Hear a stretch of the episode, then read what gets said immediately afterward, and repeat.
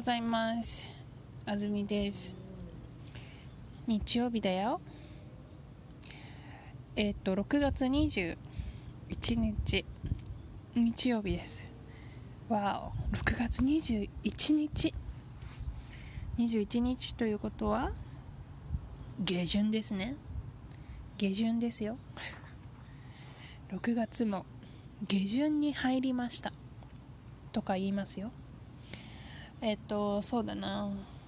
あ昨日。お好み焼きを作ったんです。それでね。知ってますか？あのお好み焼きってまあ大阪という場所が特に有名なんですけどお好み焼きで有名なんですけど広島という場所もまたちょっとスタイルが違って有名なんですねそれであの私はどっちのスタイルも好きなんですけど、まあ、ちょっとそれをこう組み合わせたような、えーと、スタイルが、まあ、モダン焼きといってねあるんですよ。それでちょっと作るのがめんどくさいんです家では。でも昨日オーブンで モダン焼きを作る実験をしました。えっと鉄板に豚肉を乗せます。その次にお好み焼きの生地を覆います。ピザみたいに。そしあんまり分厚くなりすぎないようにね。そして最後にそのモダン焼きっていうのはそばそばをのせるんですけど。おそばをのせます。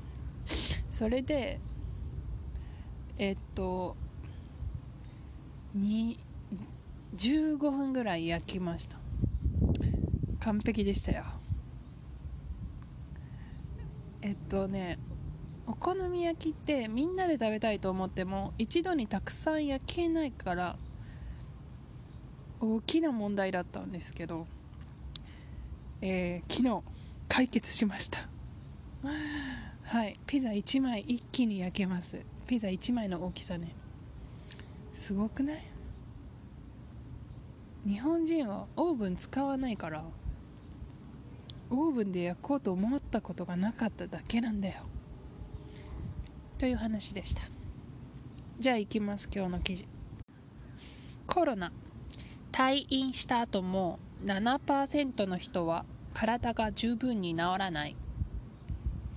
NHK は新しいコロナウイルスで病気になった人が入院していた東京都にある46の病院にアンケートをしました。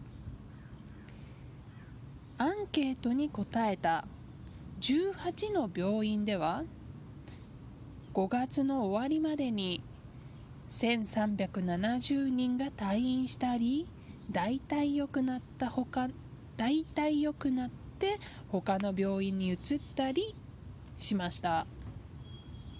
その中の98人7%の人は体が十分に治らなくて前と同じ生活に戻ることができないことが分かりました。この中には呼吸が十分にできないため家で酸素を吸う機械を使っている人もいます。長い間入院していたため筋肉が弱くなったり脳の働きが前のように戻らないお年寄りもいました。このような人たちのほとんどはコロナウイルスが原因の病気がひどくなって病院に入院している時に呼吸を助ける機械を使っていました。医者はこの病気は肺だけではなくて体のいろいろなところが悪くなることが分かりました。退院した後の生活のことも考えて治療しなければならないと思っています。話しています。はいタイトル。コロナ。退院した後も7%の人は体が十分に治らない。うん。大体イメージつきますか？コロナにかかった。コロナがうつって COVID-19 になって退院した後ですね。7%の人は体が十分に治っていないよ。という記事です。NHK は新しいコロナウイルスで病気になった人が入院していた東京都にある46の病院にアンケートをしました。はい。えっ、とこの1つ目の文。あいつもの記事と違う。と私は思いました？どんな文かというと NHK はアンケートをしましたという文です。何が違うかというと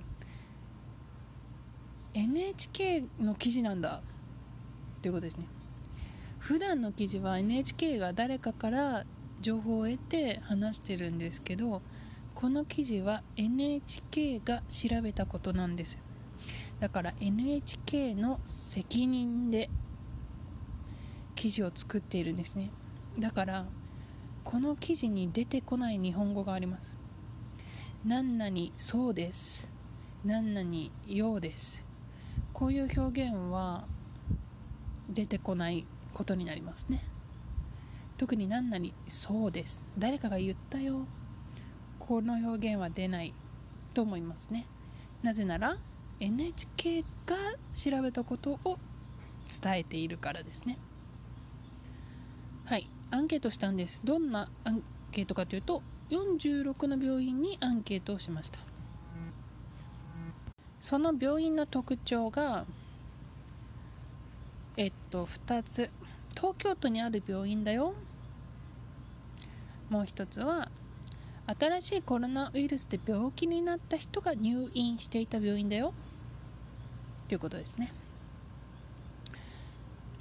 入院っていう単語がもしかしたら難しいかな。入院あの間に母音が2つ入りますね。入院しかも「ん」で終わるので入院一つずつはっきり言わないといけませんよ。病院。入院、うん、院ね。院病院。入院アンケートに答えた18の病院では5月の終わりまでに370人が退院したり大体良くなって他の病院に移ったりしました。はい。えっと46の病院に聞きました。でも答えたのは18の病院です。というのを最初の部分で説明してます。アンケートに答えた18の病院では。つまり全部の病院が答えたわけではないよというのが重要ですね。で46のうち18だから3分の1ぐらいを元にした記事なんですというのを説明してるんですね。はい。後半がアンケートで分かったことです。と1370人が退院したり他の病院に移ったりしたとあります。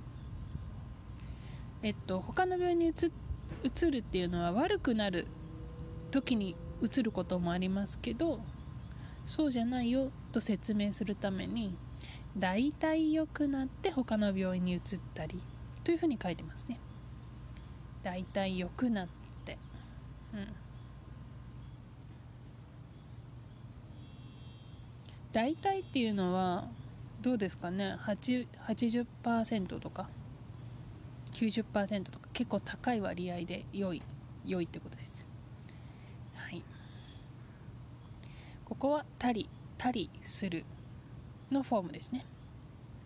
その中の98人7%の人は体が十分に治らなくて前と同じ生活に戻ることができないことが分かりました。はい。次のこの文章はえっ、ー、とあることが分かりましたよと言ってます。主語は NHK ですね。NHK は分かったんです。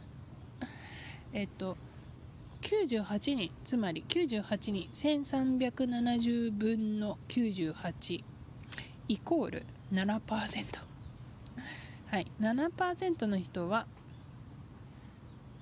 体が十分に治らない1つ目。前と同じ生活に戻ることができない、はあ、2つ目。おーこれ最近私が勉強したグラマーポイントが出てきました。いいな。気づかなかった。読みましょうか。もう一回。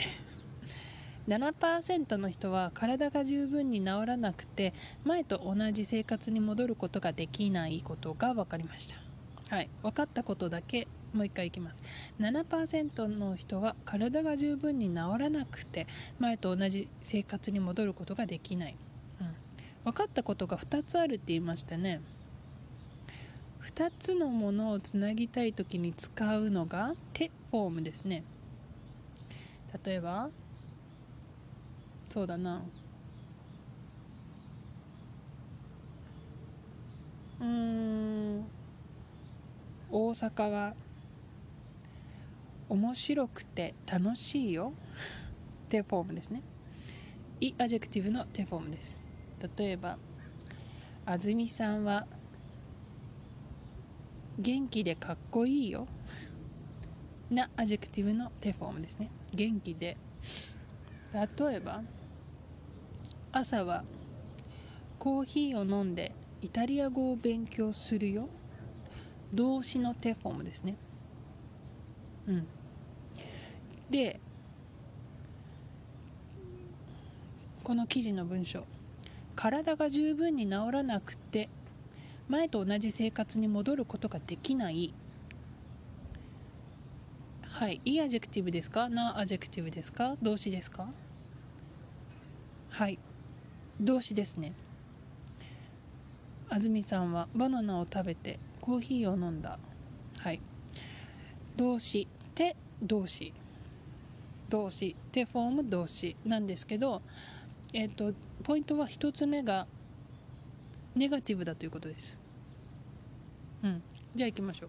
安住さんはコーヒーを飲まないでバナナを食べた。コーヒーを飲まないでバナナを食べた。今作ったテフォームは飲まないプラスでないでですね。じゃあ記事のテフォームはどうですか？7%の人は体が十分に治らなくて前と同じ生活に戻ることができない。7%の人は体が十分に治らないで前と同じ生活に戻ることができない。私が作った方法にのっとればないでのはずです。でもこの記事は十分に治らなくてになってるんです。でえっ、ともちろん正しいのはなくてなんですよ。なくてにする必要がここにあるんですね。でえっ、とテフォームで2つの要素をつなぐ時情報をつなぐ時はネガティブだったらないでにします。もちろんじゃあまたいろんなスピーチスタイルでやってみましょう。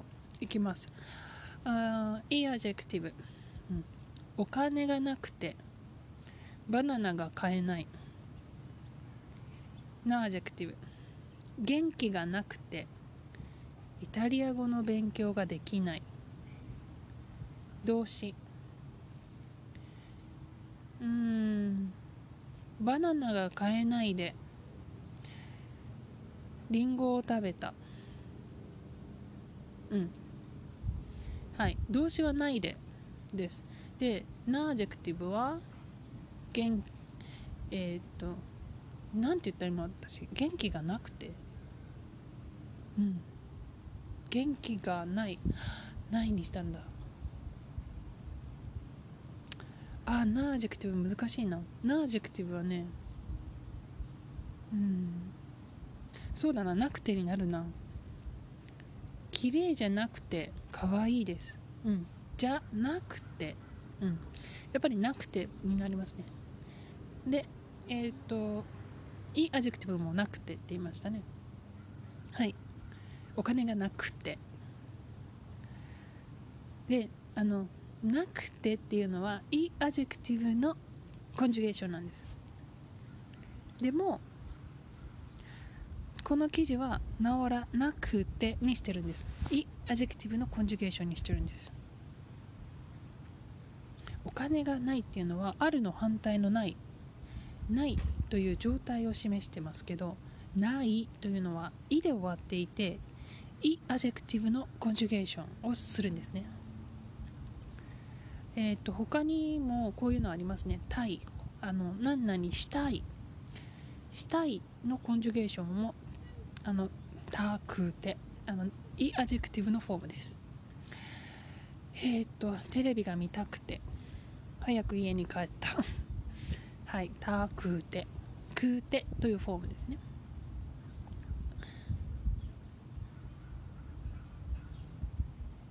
じゃあその十分に治らなくて前の生活に戻ることができないのと十分に治らないで前の前と同じ生活に戻ることができないの違いはどこか。この文章の中に理由があるんですよ。考えてみてください。体が十分に治らなくて前と同じ生活に戻ることができない。体が十分に治らないで前と同じ生活に戻ることができない。どう思いますか？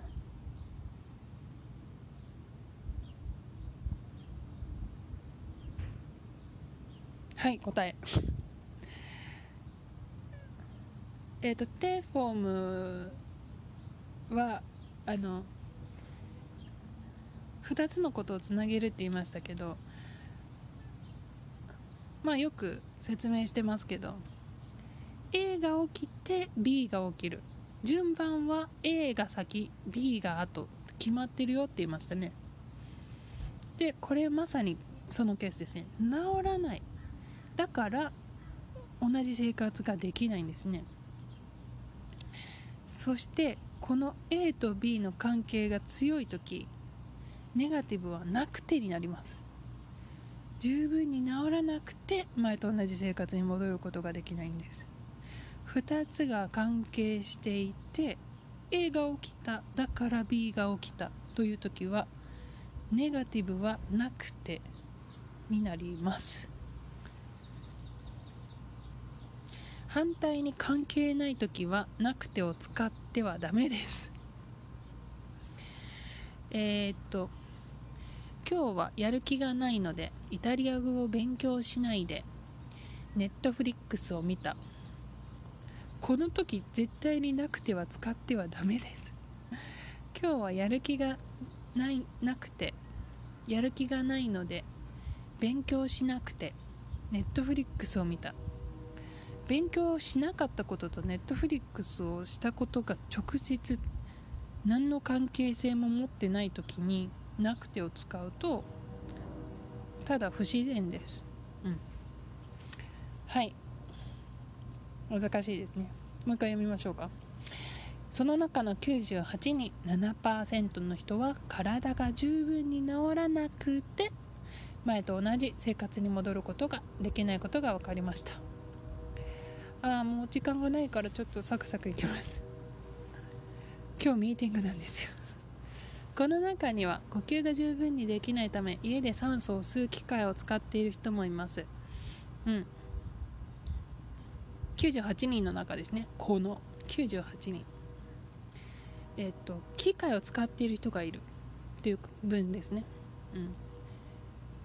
えっ、とその理由がためというところです。呼吸が十分にできないため、うん、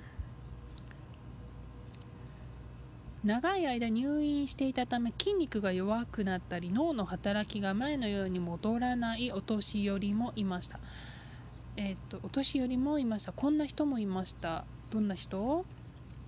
筋肉が弱くなったり脳の働きが前のように戻らないお年寄り。これ全部お年寄りを説明してるんですね。もいました。えっと他にもいるけどこんな人もいますよ。のもパーリコですね。で、えっと筋肉が弱くなった理由が一番前。長い間入院していたため筋肉が弱くなった。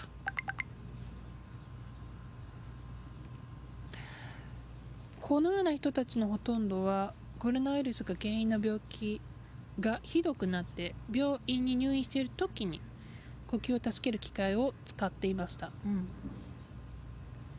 このような人たちのほとんどは機械を使っていました。という文です。どんな機械？呼吸を助ける機械ですいつ？病院に入院している時に使っていました。どうして？病気がひどくなって使っていました。全部使っていましたを説明してます。医者はこの病気は肺だけではなく体のいろいろなところが悪くなることが分かりました。退院した後の生活のことも考えて治療しなければならないと思っています。と話しています。はい最後お医者さんの話 NHK が聞きましたよ。えっと、この病気は肺だけではなくて体のいろいろなところが悪くなるよ。1つ目。退院した後の生活のことも考えて治療しなければならないと思う。これが2つ目。はい。肺が重要ですね。肺息を吸うところ。ここがすごく、えーと影響するんですね。この病気。という記事でした。もうミーティングの時間なので今日は以上です。皆さん今日の記事どうでしたか？ポッドキャストを止めて30秒。今日大事だと思った一番大切なことをノートに書いてください。さよなら。